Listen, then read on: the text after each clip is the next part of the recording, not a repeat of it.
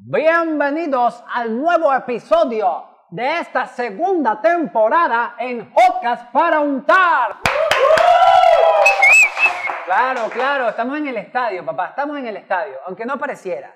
Este episodio va con todo, así como cuando tú apoyas a tu equipo y lo alientas, así ganen o pierdan.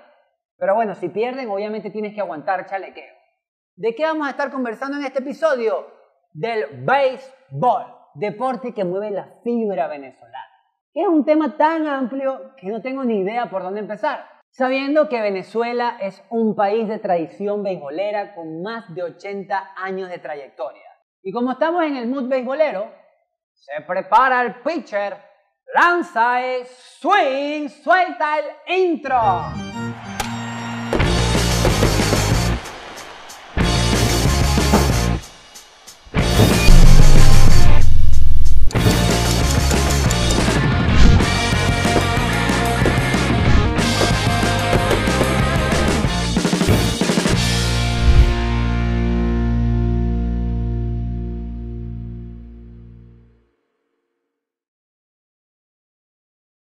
Batazo y esa bola se va, se va, se va. ¡Home! Y ahí monta unas arepitas y el pana sigue. ¡Home! Ya las está rellenando y todavía sigue. ¡Home! Está a punto de comer. ¡Home! Ya te la estás comiendo y sigue. Run! Dígame si eso no es emocionante. Increíble. Además, si el partido está en 3 y 2, tu equipo está ahí, bases llenas, y de repente es el último bateo, en el último inning, para quedar campeones de la liga. Esa euforia creo que es algo divino en temas culturales en nuestro país. Y obviamente la magia que le mete el narrador y el comentarista deportivo para que el juego no sea tan... A ver, les pongo de reto. Pongan un partido de béisbol sin audio. Es como... No pasa nada o de repente está alguien en el cuarto de al lado y que ¡pónchalo! ¡pónchalo! Como si fuera el manager del equipo. Porque es que los narradores y los comentaristas le meten como que esa magia al deporte. Esa sensación hace que, que sea vivo, le meten adrenalina, esa euforia, gritan como si, no sé, hacen que te quieras meter en, en el televisor y ser parte del juego. Para este episodio nos trajimos a una mujer que es fanática del deporte. Ella es comunicadora social, periodista deportivo y además dice que creció entre una cancha y una máquina de coser. Entonces, al bate en este episodio de Hotcast para untar, bienvenida Adriana Flores. ¿Qué tal, Johnny? Qué gusto, qué gusto. Gracias a todos, de verdad, por, por la invitación. Estoy feliz, estoy feliz de estar aquí, eh, además de sentarnos a hablar de, de lo que nos encanta. ¿No? Además, que es la primera mujer en este episodio, en esta temporada, mejor No. dicho. Así que honor para nosotros tenerte acá. Imagínate, ¿no? Yo feliz. Feliz, feliz, feliz. Mira, eh, lo de entre la cancha y la máquina de coser es muy cómico porque mi abuela era modista. Entonces, claro, entre que yo veía deportes porque crecí con varones, con mis primos, y además practiqué deportes desde muy chama, pues también estaba cosiendo en la máquina porque mi abuela me ponía como para que me quedara tranquila, me ponía en la máquina desde los nueve años. Entonces, paralelamente, que en algún punto cuando ya estaba trabajando, empecé a estudiar diseño de modas. Entonces, a mí me gusta tanto la moda y la confección y la creación como me puede gustar los deportes. Lo que pasa es que, bueno, la, la carrera formal se fue más por, por la parte deportiva. ¿Y, y no has pensado en, en, no sé, como tener una línea de ropa o hacerle el, el- los, lo- la indumentaria a un equipo de ¿Tú béisbol? sabes cuál es mi sueño? ¿Sabes la delegación de Venezuela que va, por ejemplo, a los Juegos Olímpicos? Ok. ¿Sabes el, el uniforme de presentación con el que ellos desfilan? Me fascinaría podérselos diseñar. Bueno, ¿quién Me quita? encantaría. ¿Quién quita? Adri, dijiste algo eh, que tu abuela te ponía a coser para mantenerte tranquila. ¿Esto va relacionado con la angustia que te genera el deporte o, o es que eres muy inquieta? Mira, es que crecí con varones. Como yo por más que de verdad yo no me portaba solita, yo no me portaba mal, pero tenía el estímulo de todos mis primos, que además era como complicado, porque si eran como tres o cuatro que nos llevamos entre uno y dos años, y yo era la única niña. De ahí viene de verdad mi afición directa por los deportes, porque ellos desde muy pequeños lo veían, entonces para mí fue muy natural. Es decir, siempre vi deporte. El deporte siempre estuvo involucrado en mi vida. Mis papás cuando estaba pequeña me metieron en ballet, después que sí, en piano, en cuatro, guitarra, flauta, todo lo que... Nada, cero, hasta que dijeron, mira, ¿sabes qué? Dale. Y bueno, empecé a jugar voleibol como a los siete años y es lo que he jugado toda mi vida. Voleibol. Voleibol. Excelente, excelente. ¿Y en cuál cancha, cuál es tu cancha favorita en temas deportivos? Mira, eh, así de estadios puedo tener muchos, hay estadios mágicos. Eh, por ejemplo, el estadio de los Cachorros de Chicago, el Wrigley Field, es un estadio espectacular, es un estadio que de verdad que tiene una magia increíble. Fue un equipo que pasó 108 años sin ganar, es mi equipo de grandes ligas, para que todas me gusta un poquito de drama. Este, pero es un estadio que tiene mucha magia. Pero si me hablas así de cancha de, de algún deporte, yo creo que una cancha de voleibol de playa no tiene comparación. Además que me encanta es como la pasión con la que estás hablando por el deporte y, y, y bueno, creo que, creo que el deporte nos mete en un mundo de emociones, se crea rivalidades también. ¿Cuál es la rivalidad que tú sientes que está más marcada en nuestro país? Mm, a ver, en béisbol, eh, Caracas-Magallanes obviamente termina siendo una rivalidad súper interesante de toda la vida, pero eh, un Caracas-La Guaira, un Magallanes-La Guaira también es súper... tiene, tiene como una cosa extra, sobre todo por lo que significa la afición de La Guaira. Eh, recientemente Caribes ha sido un equipo muy fuerte, entonces cuando vas a Puerto La Cruz, ellos están muy arraigados en Puerto La Cruz y le hacen sentir al visitante que es visitante, de verdad, o sea, estás en nuestra casa aquí no perdemos y, de verdad que, que, que la, la, la afición es como apoya muy fuerte a su equipo. Y en los 90, por ejemplo, yo estaba muy pequeña, pero Cardenales de Lara, que hoy en día también sigue siendo un equipo súper fuerte, tenía una rivalidad muy, muy fuerte con eh, los Leones del Caracas. Entonces, en el béisbol venezolano hay muchas, hay muchas rivalidades. En el fútbol, bueno, Caracas-Táchira, por ejemplo, es uno de los más recientes, pero también estaba Estudiantes de Mería, ULA, hace muchos años, que era el clásico andino. Entonces, bueno, hay varios. Adri, ¿dónde viene esa pasión por el béisbol en nuestro país? Wow, yo creo que el, el béisbol es, es generacional. Es, por ejemplo, si a tu familia le gusta el béisbol, probablemente tú creciste en una casa donde de octubre a enero se veía béisbol. Además es por la fecha en la que nosotros tenemos béisbol en Venezuela y en el Caribe, que es lo que se llama béisbol invernal, pero nosotros, ajá, no tenemos invierno. Y que invierno a, a 32 grados. Exacto, pero es la forma en la que como que se reconoce. eh, llega la Navidad. Entonces se mezclan como que muchas cosas que te dan alegría, sobre todo el venezolano. Entonces, mm, yo creo que, por ejemplo, tu equipo es probablemente porque tu papá o tu abuelo, quien te llevaba a ver el béisbol, era ese equipo, o le querías llevar la contraria, una de otra. Entonces, siempre pasa eso. Hay, hay un tema de familiaridad con el béisbol, hay un tema de, de identificación y de idiosincrasia del venezolano y del Caribe, sobre todo, porque también pasa en República Dominicana. Nosotros nos parecemos mucho, Venezuela y República Dominicana, en la forma en la que vemos el béisbol. Y yo creo que de ahí viene, viene además que, que la liga se ha mantenido, ¿no? A lo largo de los años, eso ha sido súper importante.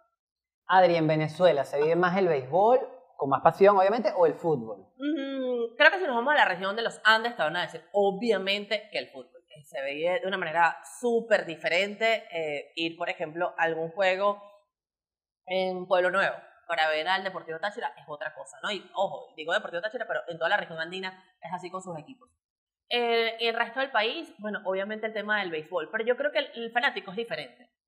El fanático del béisbol en Venezuela conoce mucho, sabe muchísimo. Sí. Tú, por ejemplo, no sé, estás en una transmisión de béisbol y tú te estás parando frente a una cámara y, y le vas a, a traer algunos datos, tú tienes que estar claro que quien te está viendo sabe mucho y quizás sabe mucho más que tú. Es súper importante porque, porque es algo que, que, como te digo, como viene de tantas generaciones de generación, probablemente el señor, que es un abuelo, que está viendo el béisbol, eh, eso que tú le vas a contar, que es una referencia, el señor lo vio en vivo. Entonces, como, mira, o sea, me vas a echar cuento a mí, ¿entiendes? Entonces, hay, hay un tema de, de conocimiento de tu equipo, de conocimiento de los récords, de los números, de todo, que el, que el fanático del béisbol tiene, precisamente porque se ha mantenido en el tiempo eh, la liga y el béisbol. En el fútbol ha sido tan, tan, cambiante. Hemos cambiado mucho los nombres de los equipos. Las franquicias no se mantienen.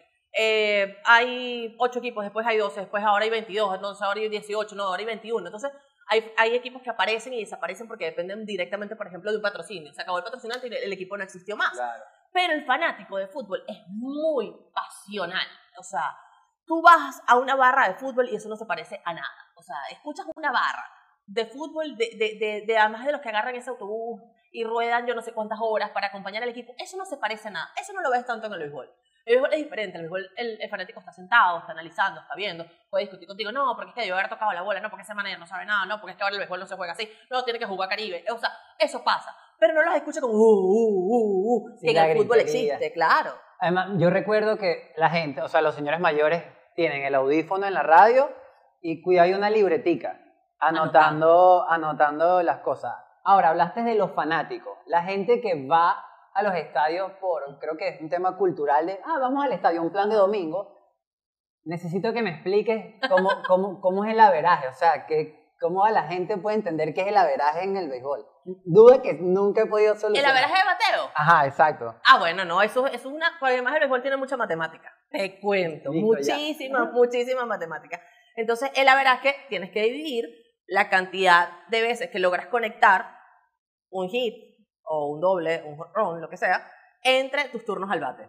Entonces, por ejemplo, eh, de cada 10 veces que vas al bate, si conectaste 3 hits, estás bateando para 300 Que es una locura, para que tú veas lo difícil que es en el béisbol. O sea, vas 10 veces y conectaste 3 hits, tienes una veraje de 300. Y quien batee por encima de 300, es, bueno, es un fenómeno. Sí, ¿cómo entender el béisbol en temas numéricos? ¿Qué, qué recomiendas? O sea, ¿qué recomiendas tú para una persona que, que no lo entiende a la perfección? Yo creo que antes de, de- de volvernos locos con el tema de las estadísticas en el béisbol, que cada vez son más específicas y hay muchísimas más, por ejemplo, está la velocidad con que la pelota es impactada, entonces eso es un renglón ahorita, porque entonces este fue el jonrón que salió con la velocidad más alta en toda la temporada. De repente el pelotero no lo hizo con esa intención ni está mejorando precisamente en eso. Primero tienes un cuerpo de coaches y los equipos cada vez tienen personas más específicas en cada departamento para esto, ¿no? El departamento de estadísticas es increíble. La sabermetría, que son estas estadísticas mucho más específicas. A algunos les gustan, a otros no tanto. Yo creo que para tú entenderlo es simplemente vete con lo básico.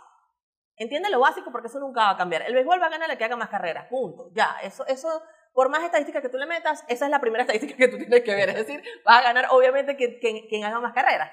Pero eh, si ya te quieres ir un poco más, hay cada vez páginas más, más específicas con especializaciones en, en, bueno, en cualquier estadística que tú quieras imaginarte. Cómo batea cuando es de día, cuando es de noche, cuando llueve, cuando va a llover, cuando tiene dos días de descanso, cuando tiene tres, cuando no tiene ninguno. No, es una cosa impresionante, impresionante. Yo lo que creo que eso es lo que te ayuda es como enriquecer un poquito el análisis. Ok. Pero el análisis les va a llegar hasta donde tú quieras. O sea, al final tú sabes que de repente el tipo que se para y con tres hombres en base te da un honrón, mira, pues bueno, porque bueno, trajo más carreras. O el pitcher que logra ponchar a más, mira, este tipo es bueno porque no permitió que nadie se le envasara. O sea, yo creo que tenemos que como que simplificar un poco para que, si ven en Venezuela es masivo, el béisbol no es masivo en el mundo. El béisbol está muy regionalizado.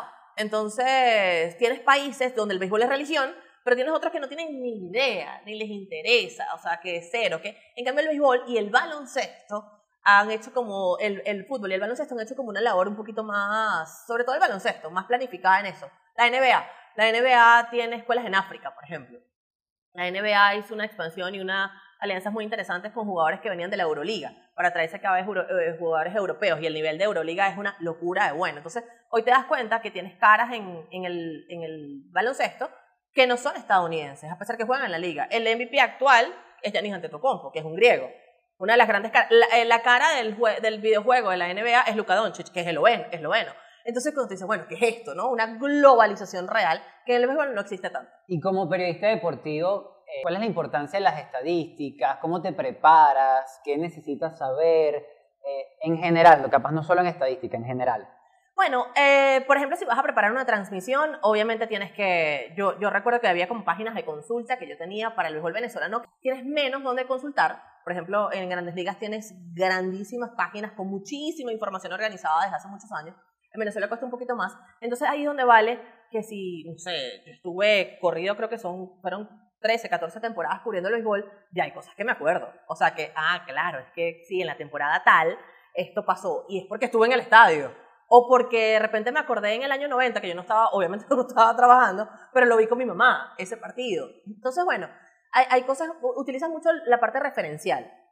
Pero sí te tienes que preparar en el sentido de que, bueno, obviamente tienes que ver cómo viene el, cómo viene el equipo, cuál es el jugador que ha estado más caliente, el pitcher que de ese día que va a abrir, cómo le va, cómo le va contra ese equipo, y todas esas cosas te enriquecen siempre en una transmisión, porque la idea de, de, la- de, de- que tú puedas tr- transmitir el juego es que tú enriquezcas lo que la gente está viendo, porque nunca, nunca, nunca, nunca, nunca va a ser más importante que el juego, jamás. O sea, lo que tú, lo que tú traigas siempre va a ser como, como un Un extra, plus, un exacto, plus, exacto. Porque la gente en realidad lo que le interesa es qué está haciendo el pelotero y qué es lo que está pasando en el terreno de juego, ¿no? Pero no, o sea, no sé, mi percepción, creo que el rol de narrador o narradora o comentarista deportivo le da una sazón al deporte. Menos en el golf. En el golf creo que sí hay que mejorar, hay que mejorar.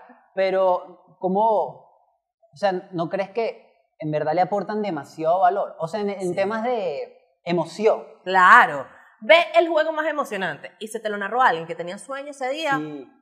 Dale, no pasa nada. El juego más aburrido, lo narra tu narrador favorito, de verdad que, que, que va a cambiar. O sea, yo soy de la que de repente ahorita que estamos como que, ay, si el juego se ve en HD, no se ve en estándar, no sé qué, hasta que la transmisión llegó a Venezuela en, en... Yo, yo prefiero ver el juego en transmisión, o sea, en calidad de transmisión estándar, con un narrador que me guste, a verlo en HD con un narrador que no me guste. No, y si lo pones en mute, o sea... Hay gente que lo ve en mute y, y escucha por la radio, porque Ah, les gusta la, la narración de la radio. Y, eh, Adri, en un gremio que, es, que ha sido, en verdad, masculino, eh, y ahorita sí ya ves canales de televisión, ya ves en redes sociales, eh, más mujeres, ¿cómo ha sido tu proceso? ¿Cómo, cómo es entrar en ese mundo y, y cómo, cómo lo ves a un mediano largo plazo? Mira, tú sabes que yo creo que Venezuela, eh, no nos hemos dado cuenta, pero Venezuela fue pionera incluso en el, en el, en el continente eh, y sobre todo, bueno, sí, en Sudamérica, en la incorporación de las mujeres con roles de verdad de importancia dentro de las transmisiones deportivas. Eh, ahorita es muy normal. Ahorita, de hecho, tú ves un programa de televisión y es de deportes y normalmente por lo menos tienen una mujer allí. Eh, quizás al comienzo el rol fue un poco más, con menos, con menos relevancia en el sentido, bueno, mandas el corte, lees una tabla, eh, le- no sé, interactuaste con un fanático, pero no, no tenías como ese, ese acercamiento directo con, con el pelotero o con el atleta. Ahorita, eh, de verdad que eh, obviamente eso ha cambiado muchísimo. En, en mi caso, cuando yo comencé, de verdad que a nivel de televisión yo tenía una sola referencia que fue Carolina Guillén. Fue con ella con la que empecé a trabajar, incluso cuando empecé, yo empecé muy chama haciendo pasantías eh, en Meridiano Televisión y después, bueno, hice- desarrollé la mayoría de mi carrera allí. Y, y ella era la única referencia a nivel de televisión que yo tenía, porque existían eh, en diario, en otros roles dentro del periodismo deportivo, radio también, pero en televisión, en transmisiones de televisión, no existía. Entonces, claro, la tuve a ella, ella al poco tiempo se va a ESPN y bueno, y me quedé yo sola en el canal muchísimo tiempo. Había otras, otras quizás en el interior del país, en televisoras regionales, y, pero éramos contadas. Por lo menos. Hoy en día no tengo ni idea, hoy en día gracias a Dios son muchísimas y cada vez como que se interesan mucho más eh, en, en especializarse en el periodismo deportivo. Yo tuve compañeros maravillosos que me ayudaron un montón, para mí era muy normal estar eh, en un grupo donde hubiese muchos hombres, por lo que te digo, porque crecí con varones, Sí. y la verdad es que como yo empecé tan chama y empecé con gente como Beto Perdomo, Damaso Blanco, eran señores, ¿entiendes? Entonces siempre fui a Adrianita. Entonces, Adrianita, Adrianita, Adrianita. Y bueno, pero ¿hasta cuándo Adrianita? Ya Adrianita tiene más de 30, así que olvídalo. Y tus narradores o comentaristas deportivos favoritos en Venezuela, así que que lleves Wow. contigo. Es que todos tienen un toque especial. Por ejemplo, quien es aficionado a los Leones del Caracas le gusta mucho Fernando Arreaza, porque ha sido la voz del circuito durante muchísimos años. Y los circuitos radiales sí están muy identificados con los equipos, cosa que no pasa en la televisión. La televisión tú tienes que ser un poquito más parcial. Pero en cambio los circuitos radiales es, bueno, dale con todo, de verdad. Y el jonrón del equipo contrario, bueno, sí, cuadrangular y tal, no sé qué, ya, así mucha emoción. Entonces, claro, los circuitos radiales tienen como que esa, esa añadidura, y por lo menos Fernando Reyes ha estado muchísimo tiempo con el circuito de los Leones del Caracas. Yo estuve mucho tiempo con Beto Perdomo, que Beto pegó, yo creo que la gran mayoría de las frases que, que podemos recordar, sobre todo, eh, sí, la, la, ¿Cuáles tienes ahí en mente? bueno, la de Beto, la, eh, primero Beto le puso sobrenombre a un gentío, pero la del bombo es de Beto que todo el mundo se acuerda. La de llamen a sus amigos y díganle que tal cosa. O, por ejemplo, tres hombres en base y bueno, el, el empate está en el home. Esto está muy feo, muy feo. Todo eso, todo eso que, además Beto era así. O sea, Beto era así naturalmente. O sea, no era que tú le veas, bueno, él se pasa un switch y cuando va a narrar va a ver qué frase inventan. No, no, no, no. Hay como, hay como comedia en, el, en las narraciones del béisbol más es que, que el todo. deporte es entretenimiento. Y eso es algo que quizás no, en algún punto no se entendió. Los que son más puristas con esto, la vieja escuela, eh, ojo, y Beto era lo que podríamos considerar vieja escuela, lo que pasa es que él era muy jocoso. Pero en este sentido, el- la vieja escuela es como, mira, no, la narración tiene que ser así, no interactúen con las redes sociales, eso no, porque el juego es lo más importante. Y el deporte es entretenimiento, y esa es la única manera que tú puedas masificarlo realmente, ¿no? Y tú tienes que darte cuenta que la gente cuando está en su casa, que después que dejó de trabajar te está viendo. Entonces, es, sí, es un momento de entretenimiento y tú tienes que darle un poquito de show. Ernesto Jerez es uno de mis narradores favoritos. Un dominicano, pero con corazón venezolano, que ha pegado también un montón de frases, eh, como por ejemplo la de díganle que no esa pelota, ese, ese cuadrangular que todo el mundo conoce, pero tiene muchísimas otras que me fascinan. De la generación más joven, que además se fueron formando más comentaristas que narradores, hay pocos narradores más jóvenes, está Guillermo Arcay, que también eh, él es contemporáneo conmigo, tra- trabajamos juntos durante muchísimo tiempo, y él es uno de los narradores más jóvenes. también. Entonces, también tiene esa, esa, esas frases oficial, por ejemplo, es de él y muchísima gente en la calle se la dice. Entonces es importante. ¿Tú tienes alguna frase tuya? Bueno, tú sabes que cuando yo hacía el noticiero, yo no, yo no narré nunca, comenté, mm, he comentado, he comentado partidos y he, estado a, a nivel de comentarista de terreno, que son Ok. dos roles totalmente diferentes, pero eh, cuando hacía noticieros, tú tienes, que, tú tienes que narrar. Tenía el guion, está bien, ya todo había pasado y yo eh, tenía jugada por jugada, pero igual le tenías que meter emoción a la narración. Entonces, claro, lo que era un triple o lo que era un jonrón, yo le decía que le ponían fantasía. Entonces, por ahí iba la cosa, ¿no? Eh, tenía como que esas dos fra- frasecitas que hay gente que todavía incluso lo recuerda porque, porque se, la gente, lo del tema de las frases es súper importante. Porque eso es como algo que te identifica como narrador y que tú sabes que le estás llegando a la gente. Sí, es como, el, eh, sí, es como un eslogan de una marca. Ajá. Tipo el Diablito, cual. la mejor forma de comer. Todo, todo el mundo se sabe esa que canción. ya la marca no, así no lo use, Sí. nosotros la vamos a poner. Puedes tararearla y la gente va a identificarla con la marca. O sea, comentabas que los narradores no son, no, no hay como una nueva generación de narradores y tras cámara me decías que en verdad mujeres en la narración no, todavía no, como que no, no se han metido mucho. ¿A qué crees que se debe esto? Es un tema de costumbre y es un tema de evolución. Así va. O sea, las mujeres, la participación que, que, tuvimos en las transmisiones deportivas fue muy poca hasta hace unos años. Entonces, imagina tú cuánto tiempo eh, llevas como de diferencia, ¿no? Te, te falta como para alcanzar.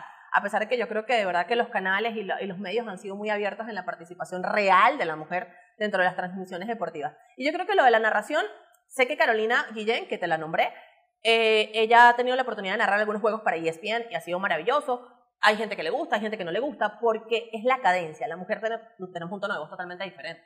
O sea, tendemos a hacer un tono de voz un poco más agudo y de repente no te gusta tanto. Y es cuestión de costumbre, hasta que ya se haga, hasta que ya no te sorprenda, ¿no? Exacto. Eh, y, y se haga de manera más natural. Fíjate que incluso el rol, el rol de las mujeres en puestos de, de decisión en los equipos.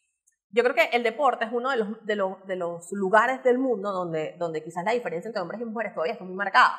Eh, son pocas las mujeres que tienen posiciones, no sé, de gerentes generales en equipo. Hay una en los Marlins de Miami ahorita, eh, que fue la primera mujer que eh, ocupa ese puesto en cualquiera de las cuatro grandes ligas de, de deportes en Estados Unidos. Y tú dices, pero ya va, ¿en serio no había ninguna otra antes? No, no Qué había. locura. Eh, es Lo bueno es difícil. que ya sí, sí Claro. pareciera que hay una tendencia de que eso está cambiando y eso es lo mágico. Así es. Que a veces nos quedamos en que, no, pero las mujeres, no, pero es que ya, ya eso migró.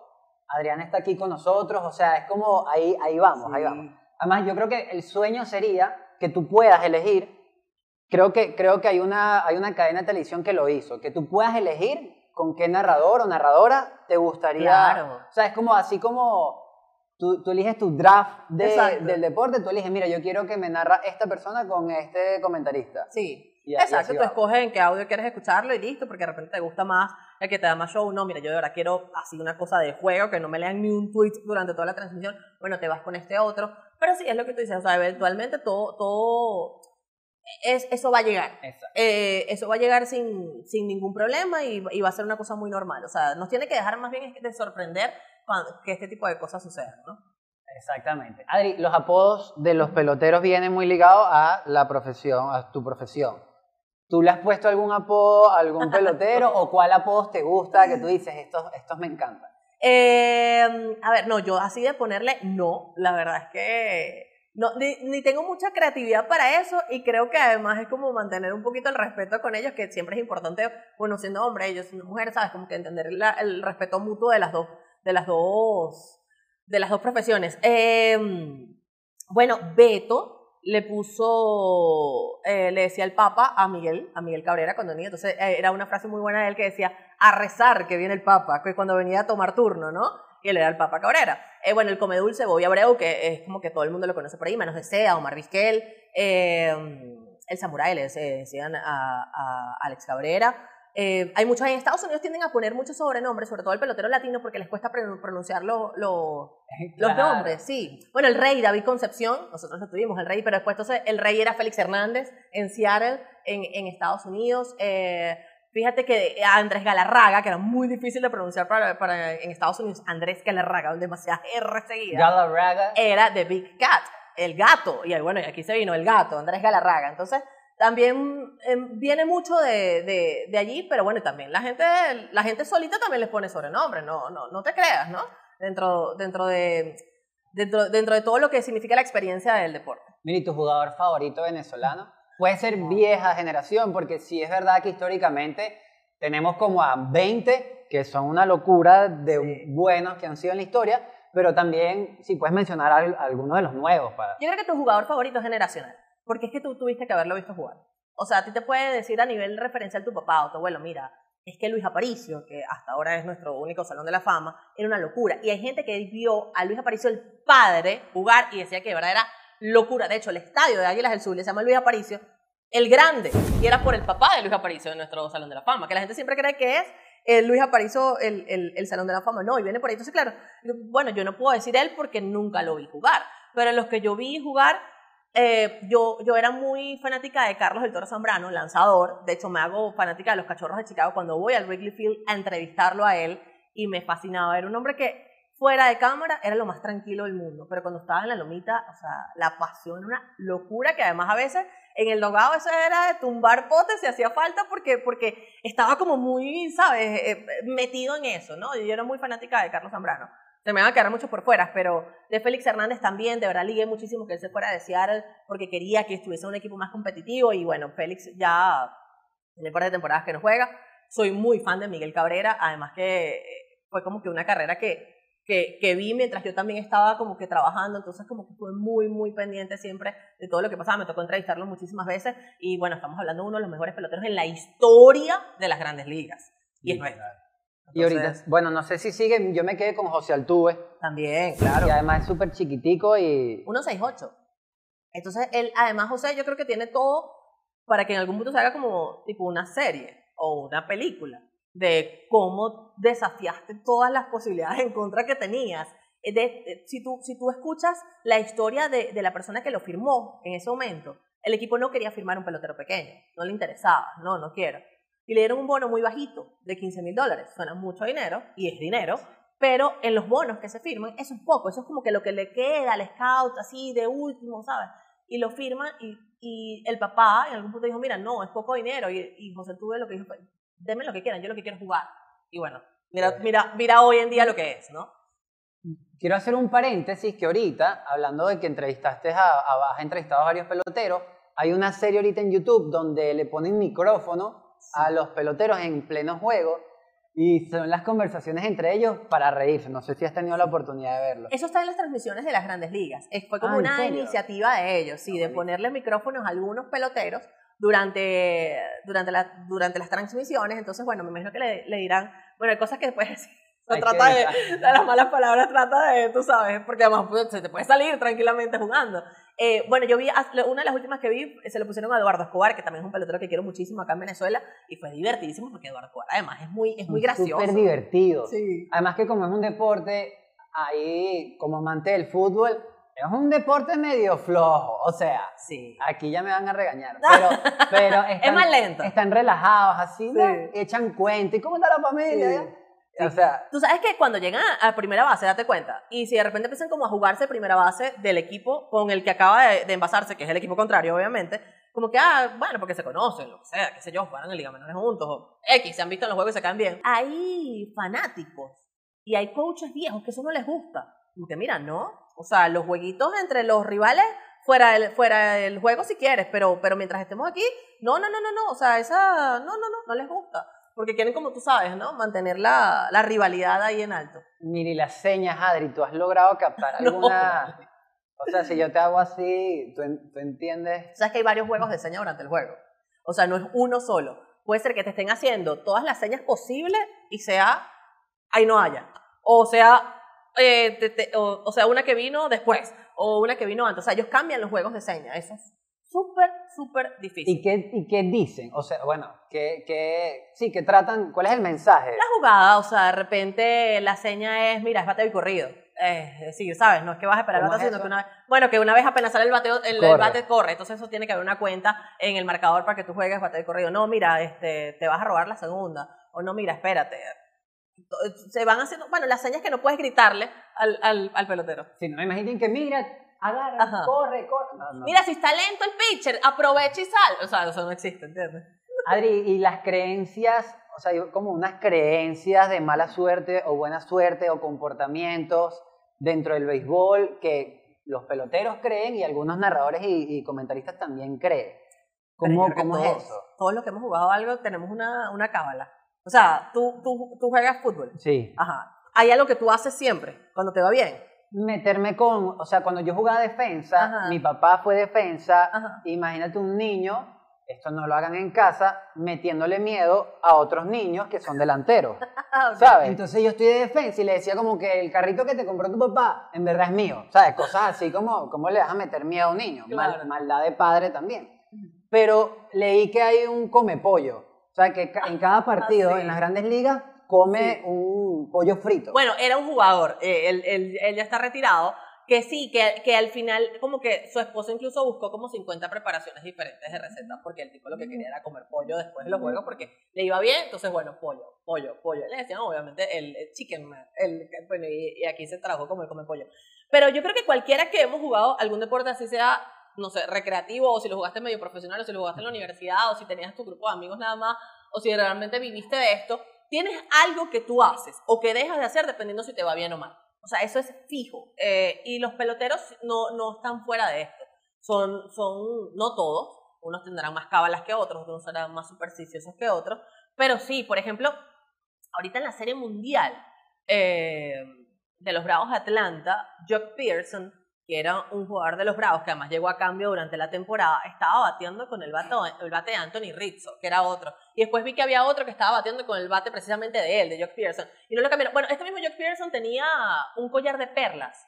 Yo, yo, no, yo no sigo mucho a los Bravos Atlanta, obviamente empecé a seguirlos cuando estaba en el tema de la postemporada. No sé de dónde viene lo del, lo del collar de perlas, pero él no se lo quitó durante la temporada. Se le rompió en algún punto de la Serie Mundial y su joyero personal fue y tuvo que agarrar un avión para llevarle el repuesto para que el collar de perlas arrancara otra vez. O sea, estuviese perfecto otra vez. Ah, ¿Tienes conocimiento de alguno de acá? No sé, que si en el estadio universitario no puedes tocar la banca del equipo contrario. No sé si eso... No sé, así particular de ellos, o sea, tú ves que quizás ellos lo que hacen es como que tienen muchas rutinas. ¿Sabes? En la forma en la que salen, corren, no, no tocan, no, no pisan la línea de cal, o de repente adentro en el clubhouse, donde obviamente es, eso es su zona, no, no tenemos mucho acceso, eh, de repente hay, hay, hay rutinas que, que repiten, la forma en la que se colocan, no sé, el uniforme, eh, cuántas veces, hay, hay, hay muchos que, fíjate que hacen como, una, como unas, unas señas, en un- algunos dibujos en, el, en, en la tierra con el bate, Ajá, ajá. o sea, pero son, yo creo que son más como rituales, Ok. como rutinas que haces más que, más que una cosa particular o específica, porque hay, más hay muchos que no les gusta tampoco como decirlo tanto, pues. Pero claro que tienen, es que todos tenemos, todos. Adri, si te tocara el turno al bate, ¿qué canción pondrías? Esta no te la ¡Wow! ¡Oh! ¡Qué buena! Es que tiene que ser. Primero tiene que ser una canción que pueda cantar. No existe que sea una canción así que no tenga letra. Eh, dependiendo cuál es mi. Mi mood del momento. O género, dime el género para no ponerla. salsa, béisbol es salsa. Béisbol es salsa. No hay otra cosa que hacer. Béisbol es salsa. O sea, Sí, ¿quién, salsa. quién era el pelotero que tenía Baby Shark? Era venezolano. Ah, Gerardo. Parra. Gerardo, tú sabes que eso fue una locura porque él, él lo llevan como un pelotero de rol, eh, no tenía como un rol asignado titular eh, dentro del equipo, pero bueno, eh, llega eh, por recomendación porque decían que iba a ser una persona que iba a ayudar mucho al dogout y llega en la temporada. Y en efecto fue así, o sea, primero volvió a poner de moda una canción que ya había estado de moda hace tiempo, que Baby Shark ya había pasado de moda, pero a su hijita le gustaba. Bueno, logra, lograba parar al estadio entero, a todo el mundo haciendo la seña del Baby Shark. Y de hecho, en el anillo de Serie Mundial de los Nacionales de Washington, que terminan ganando en ese 2019, hay un tiburoncito de Baby Shark, en el anillo grabado. Precisamente porque fue súper importante esa, esa, esa colaboración de él dentro del dogout, manteniendo el ánimo de todos arriba a raíz de esa canción. Además que siento que es una vibra. Es como pones al estadio en tu momento. Sí, sí, sí. Porque es como ahora todos van a escuchar esta canción. Sí, sí, sí. Pondría que si un pitico de, o el repique de un teléfono y que pa, pa, ¿Tú ¿sabes? Solamente- ¿O no no? Ah. simplemente para echar broma. Yo creo que tendría dos. O la muerte de Rucio Moro, Ok. si estamos acá, o ¿Y llegamos por qué a la tan disco. triste? No, pero es por la vibra que me Ah, genera esa canción. Nada más cuando suena esa arpa y que paran, pam, paran, para, carara, carara, Había un pelotero que la tenía. Jesús Guzmán, de los Leones del Caracas. Él salía con, con, con Lucio Moro a batear a veces. Sí. Adri, ahora más local, Petroleros de Cabimas, Ujú, Pastora de Occidente, ujú, Pastora de los Llanos y ahora Bravos de Margarita. Un equipo que ha cambiado tanto de, de lugar como de nombre. ¿A qué se debe esto? Bueno, yo creo que en el, en el caso de cuando fueron petroleros, eh, yo, yo arranqué a trabajar cuando era petrolero, eh, cuando era pastora de los llanos. Eh, logré ir en la última temporada que ellos tuvieron. Ellos tenían su sede en el Bachiller de Hernández Molina en, en Acarigua, en Araure, allí. Y fui una temporada y ya lo había comprado los nuevos dueños que luego lo mudan a, a- a Margarita. Solo que se mantiene la franquicia, a pesar de, de cambiar el nombre, se mantuvo la franquicia. Por eso es que los récords de ellos vienen desde esa época. Buenos o malos, pero todos sus números se acumularon. Pero eh, el caso de esa última mudanza vino a raíz de, que lo compran unos nuevos dueños. En Margarita no existía equipo profesional. Y, y bueno, era como, un buen lugar, existía este estadio, ellos, lo remodelaron, el estadio Nueva Esparta, además súper bonito. Y, y bueno, respondió básicamente a eso, ¿no? A que, a que los nuevos dueños lo compraron, decidieron cambiarle el nombre a Bravos, un equipo que yo creo que a nivel de mercado ha hecho algunas cosas muy interesantes, pero bueno, les ha faltado lo que, lo que siempre le hace falta a un equipo para terminar de consolidarse en su afición, que es un título. Eh, Claro. Eso ayuda, a pesar de que ves hoy en día, quizás en Margarita había mucha gente de otros equipos, muchos Magallaneros, por ejemplo. Los tiburones de la Guaira que... bueno, pero en algún punto ganaron en los tiburones de la Guaira, eso tiene su afición ahí bien fiel. Pero Bravo, entonces te das cuenta, por ejemplo, que vas al estadio ahorita y ves gente con su gorra de Bravo. ¿Y de qué equipo eres tú? No, mira, yo era de Magallanes, pero es que yo soy de Margarita y ahora soy de Bravo. Pues. Entonces, bueno, eso va con los años, eh, poco a poco. Eh, pero le- me encantaría que, que en algún punto lograran ganar un título para que se consolidaran también allí. Y, y hablando nosotros de béisbol, sí no he visto el béisbol femenino, sí estoy claro del softball y que Ujú. hemos sido muy, somos muy, o sea, tenemos un equipo de chicas muy buenas. ¿Cómo, cómo es el béisbol femenino? ¿Puede ser a nivel mundial o, o aquí el softball? Tú sabes que yo creo que en, en la rama femenina lo que está más consolidado es el softball. No solamente en Venezuela, sino a nivel mundial. El softball femenino es muy importante, por ejemplo, en Estados Unidos, en Australia, en Nueva Zelanda. Eh, hay jugadoras que son como que, pero así, rockstars. Eh, en Venezuela tuvimos una generación muy buena que incluso clasificó a los Juegos Olímpicos en Beijing 2008, eh, encabezada por María Soto, Marayi Bogado, entre muchas otras que, que, que en ese momento encantaron mucho. Yo no sé si si tú lo recuerdas, pero la gente estaba muy pendiente porque además se clasificó en, ese, en, ese, en esos Juegos Olímpicos. Además, ese fue el récord de la cantidad de atletas que clasificamos a unos Juegos Olímpicos. Porque también clasificó el voleibol masculino y femenino. Entonces, cuando sumas la cantidad de atletas, fue la cura, Beijing 2008. Y bueno, por ahí viene el softball. En, en softball masculino también somos muy, muy buenas. Pero en, en realidad, las mujeres están como. Está más estructurado en, en el softball femenino, que como te digo, a nivel mundial, y hay unos países donde los tienen muy, muy arraigados, que sus jugadoras son top, así que no pueden salir a la calle. Mira, yo sé que yo te he lanzado preguntas aquí a lo loco. ¿Cuál es tu expresión de béisbol favorito? Mi expresión, bueno, eh, mi expresión de béisbol, bueno, obviamente, te voy, a, te voy a decir más que mi expresión de béisbol favorita, el momento que, que más me gustó, que obviamente vino con, con la frase de que, de que ganó el equipo. Yo, como te digo, soy de los cachorros de Chicago en las grandes ligas. Ese equipo tuvo 108 años sin ganar la Serie Mundial. O sea, fue generaciones que se nacieron y se murieron y jamás vieron a su equipo ganar, ¿no? Y ahí había supuestamente un maleficio que venía de raíz de una cabra, eso pasó en 1945, bueno, una locura, ¿no? Y que, bueno, supuestamente ese equipo no iba a ganar más. Ganaron en 2016, en siete juegos ante los indios de Cleveland. El séptimo juego está calificado como uno de los mejores séptimos juegos en la historia de las grandes ligas. Hubo una pausa por la lluvia, los cachorros estaban abajo, el cerrador lanzó como ocho, ocho para sacar ocho outs, que normalmente tienes por tres outs. Fue una locura, pasó todo como un guion de película y terminan ganando los cachorros de Chicago. En ese momento no- ni me acuerdo qué fue lo que dijo Ernesto Jerez porque lo estaba viendo por, por la transmisión de él. Pero cualquiera que haya sido la frase de él en ese momento fue mi frase favorita en el béisbol. A mí me encanta todo el lenguaje que hay alrededor del béisbol. Ahorita decías cachorros de Chicago, estaban abajo y en mi, y en mi cabeza era y que, ¿y qué hace un cachorrito? Abajo, súbelo, ¿sabes? Es porque son como, estás en la lona y es y que me, me encanta. Sí, tienen como, como lenguajes muy, muy específicos que además que cuando eres periodista tienes que conocerlos. Porque, por ejemplo, si yo te digo, están en la cancha de béisbol, te, te hace ruido, ¿no? El béisbol no es una cancha, es un terreno, juega un campo si quieres. Ah, pero en la cancha de fútbol, yo no te, o sea, el, no, está en el terreno y, y tú no me vas a asociar nunca eso con, con, con fútbol, lo vas a asociar con béisbol. El tabloncillo en el baloncesto, por ejemplo. Entonces, como que cada, cada deporte tiene como su- su- sus palabritas o sus frases que, que, que las identifica y lo, hace, y lo hace diferente a los demás. A ver, lánzate una frase de béisbol y yo trato de adivinar de qué va. Bueno, te voy a decir una fácil. Ok. ¿Qué significa que estás en 3 y 2? Seis. No, en 5, No. además, estás No, multiplicando. no, sí, estás Ah, multiplicando. Pero en verdad también puede ser una semana. Estás en tres y dos, un regaño de mi mamá, sin duda. Bueno, si estás en 3 y 2, probablemente también te funcione para eso. Capaz y tu mamá te lo dice.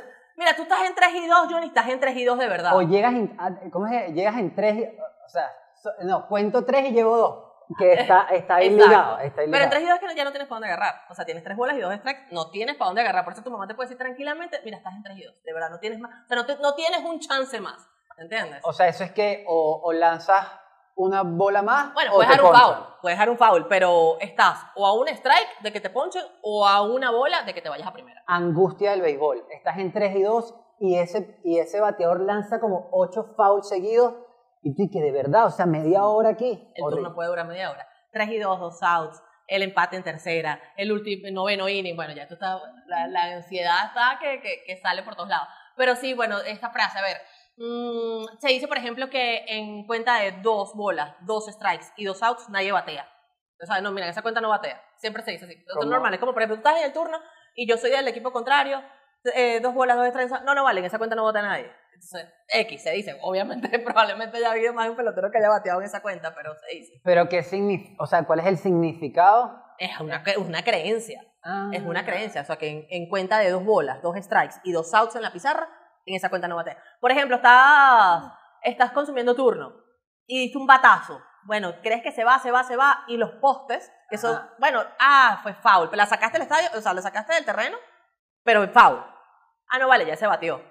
Entonces, ya, ya, ya O al sea, ya final hiciste como- el trabajo. no, no, no, ya ese batió es como, no, ya ese no va a jonrón. O sea, ya ese batió, ¿entiendes? Ya, ya, ya bateaste lo que ibas a batear. Probablemente des un, un rollincito ahí al pitcher y te saquen out sencillo.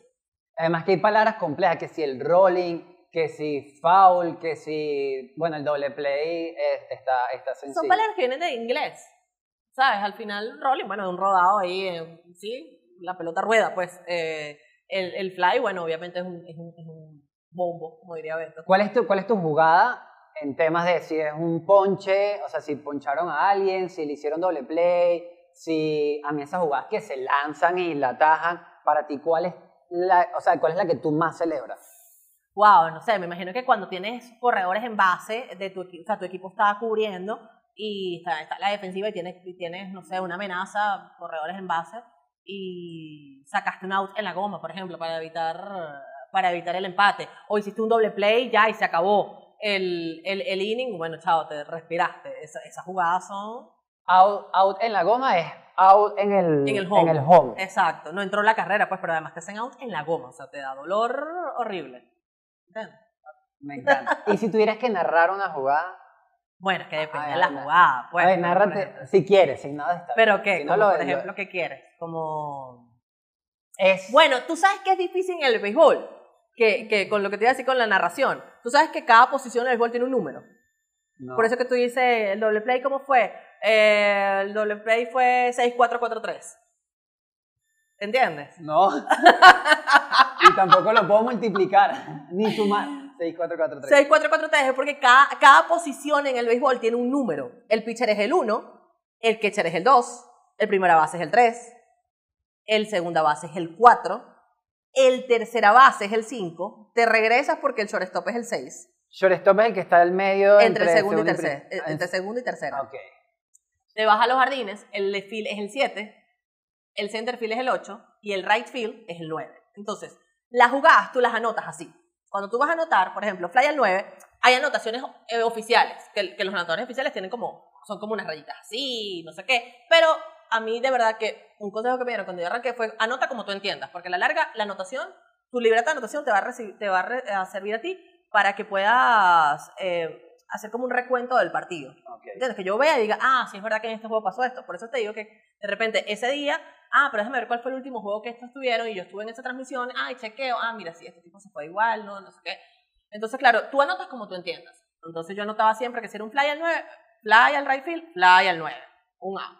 ¿Entiendes? Entonces, para eso sirven los números, pero date cuenta que cuando los narradores, por ejemplo, dicen, eh, no sé, está bateando Johnny, batea Johnny, batea un rodado por el campo corto y está, no sé, José está corriendo de primera a segunda, entonces, no, no, mira, sí, es bueno para el doble play, 6, 4, 4, 3, ya, chao, se acabó el uni. ¿Y por qué? Bueno, la toma el, el shortstop, se la pasa al segunda base, el segunda base se la pasa al primera base y ya hicieron los dos outs. ¿Entiendes? Es más complicado que, que las clases de física y química de noveno. Sí. Pero bueno, para que sepas qué significa cuando, cuando te dicen 6-4-4-3 o 4-6-6-3. O sea, es dependiendo de la combinación que exista para hacer el out. Recomendación, hay que estudiar mucho para ver el béisbol o cambien esas reglas. Y ya tenemos ahí tres cositas. O velo ahí tranquilo, no importa. ya. ¿A cuántos likes o vistas tiene que llegar este video para ir a un centro de bateo? lo dejo ahí, lo dejo ¿No has ido nunca? No, yo digo, o sea, ir contigo, pues. Ah, yo soy- no soy tan mala, ¿viste? Yo nunca jugué béisbol, pues jugué, fue voleibol toda la vida. Pero yo siento como que, ¿sabes? De tanto ver algo, algo aprendí. Además, soy zurda, entonces, ¿sabes que en los zurdos, en el deporte, siempre tenemos como un extra allí? Nos llamamos a Adri, Adri, que sube el codo, Johnny. el Sube el derecho. codo, Pon Johnny, exacto, dale. Adelántate, no dejes que te gane el picheo. O sea, Yo, cosas así. yo solo he jugado softball tres veces en mi vida y han sido tres 24 de diciembre, ok. cosa que me parece fascinante y, hay, y creo que llevándola a Venezuela es lo que me gusta del béisbol, que es súper deporte de amigos, Sí. eh, todo es demasiado buena vibra, eh, siempre hay un intenso que obviamente que se va con sus lentes, su gorra, yo voy, Claro. yo voy en crocs, ¿sabes? Y, y ando que sí con unos audífonos escuchando música, pero es muy bonito todo lo que hay culturalmente Claro. alrededor del béisbol Sí. en nuestro país. Y no sé a quién agradecerle, creo que a los 80 años de a los 80 años del deporte y que las generaciones, eso, el abuelo, el papá, Sí. siempre están en esa onda de, de incentivar. Sí, sí, además que como te digo, de alguna, fíjate que tú dijiste que son los 24 de diciembre, porque además se hacen muchas caimaneras entre amigos. Entonces, el que no quiso jugar softball, digo, el que no quiso, el que no quiso o no pudo jugar béisbol, pues termina jugando softball. Eh, y de una forma u otra, así no juegues nunca, alguien alguna vez te invitó. Sí, Entonces, bueno, dale. Ojo, que quienes juegan bien y llegaste tú, que nunca has jugado, capaz y no le gusta tanto la cosa, ¿no? Vas a estar en la banca ahí, si quieres los ayudas, no, pero pero no. hacen parrilla. O sea, ¿tú has visto? El, Que- el después, o sea, el después de los juegos, normalmente son, dura más hasta que el mismo juego. Sí, Se quedan eh, hablando. A diferencia de una caimanera de futbolito, que todos están bebiendo agua, aquí literalmente en softball alguien saca una cava y tiene un poco de arepas con diablitos así y empiezan a repartir. Tú y que, que- o sea, no, que mi mujer antes de salir venía para los muchachos.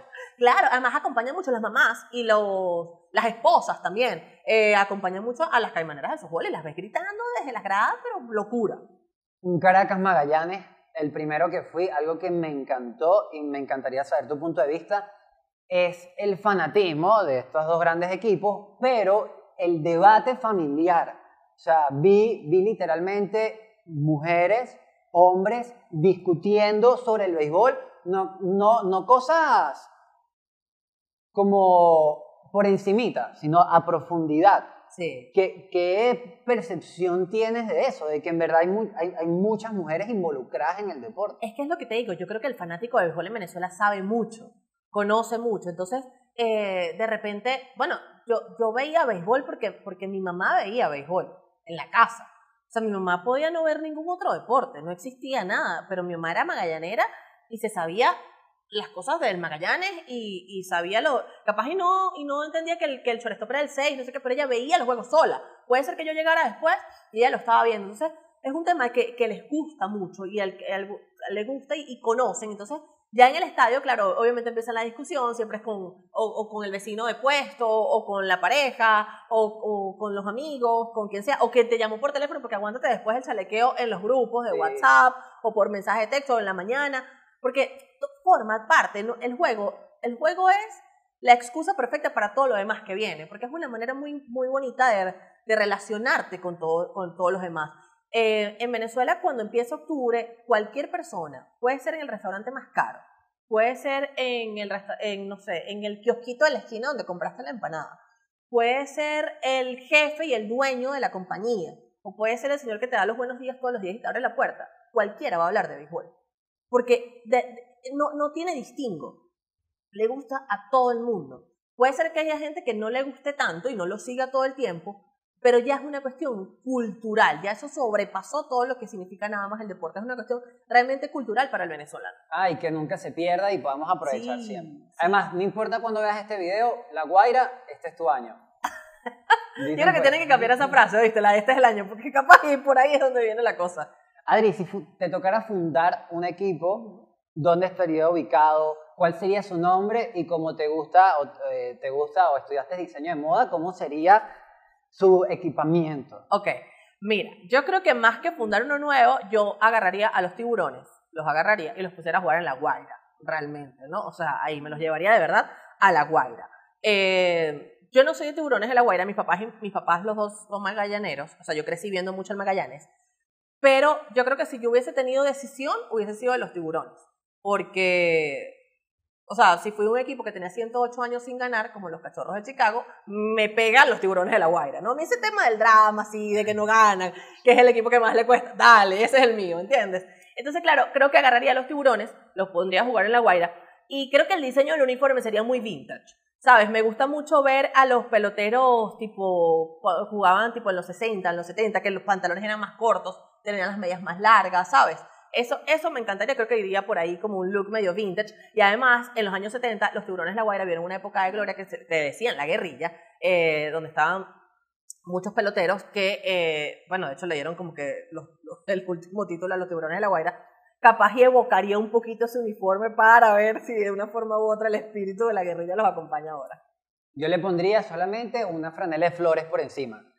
Caribeña, ¿no? Por la playero, playa, por pues. la playa. Ok, exacto. ok, ok. Y el loguito de un tiburón, o la boca del tiburón aquí así para intimidar. ¿Sabes? Que apenas, apenas le deja así los, los colmillos del tiburón, los colmillos, los dientes del tiburón. y- Ok, ok, también puede ser una alternativa. Exacto. Adri, ya llevamos nueve arepas. Me encantaría saber qué significan nueve arepas en el béisbol. Ok. ¿Qué significa? Ah, bueno, significa que cuando no, cuando no anotaste carreras. Entonces, ¿por qué? Porque el béisbol se juega nueve innings y cuando ves en la pizarra, si, si tu equipo perdió o ganó, el que sea, el que, no, el que no logró anotar una carrera, lo que vas a ver son puros ceros en la pizarra. Entonces, al el cero, obviamente redondito como una arepa, entonces, bueno, dale, le dieron nueve arepas. Asado o frita. Cuando estaba chama, frita con huequito. Mi mamá Ok, la hacía con huequito. Eh, pero ahorita asada. Y que el diablito se saliera ahí por el medio. O sea, la apretaras y se saliera Pero por favor, que. Parecía un volcán. Demasiado. Adri, gracias por este episodio. Me encantaría, porque, eh, bueno, viendo tus redes, sé que tienes un canal de YouTube, tienes un podcast. Eh, bueno, esta, este episodio es para ti. Gracias por ser parte de esto. Invitar a todos los, los que nos están viendo o escuchando en las plataformas de audio a tus redes sociales. No, gracias a ustedes primero por la buena vibra, me encantó, es- esta conversación estuvo súper amena. Pues sí, eh, pu- después de mucho tiempo en la televisión tradicional, en algún punto dije, ¿sabes qué? Me voy directo a todo lo que es digital. Tengo un programa de radio, radio tradicional, pero en mis redes sociales que me consigues como soy Adri Flores, en todas, pues todo el tiempo estoy subiendo contenido súper interesante. Eh, el canal de YouTube es relativamente nuevo, haciéndolo como, como que con constancia. Hay un video que hablé de las cábalas, por eso es que lo tenía como que tan fresquito. Eh, me meto mucho con todo lo que es el, el- marketing y, el, y, la- y las finanzas en el deporte, que es súper, súper interesante. Eh, pues también lo consiguen en YouTube como soy Adri Flores y si les gusta, pues me encantaría también que, que se suscribieran porque, bueno, generar contenido por allí es, es un trabajo fuerte, pero bueno, cuando hablamos de lo que nos gusta se hace sencillo también. Sí, y vayan a verlo porque es increíble, es una manera muy fácil de, explica muy fácil el, el deporte y eso es fascinante. Adriana Flores, periodista deportivo, gracias por esta, de pana, por este momento. Además, nuestra chica de la segunda temporada de Podcast para untar. Y bueno, Gracias. Gracias. No, gracias a ustedes, de verdad la pasé súper, súper bien.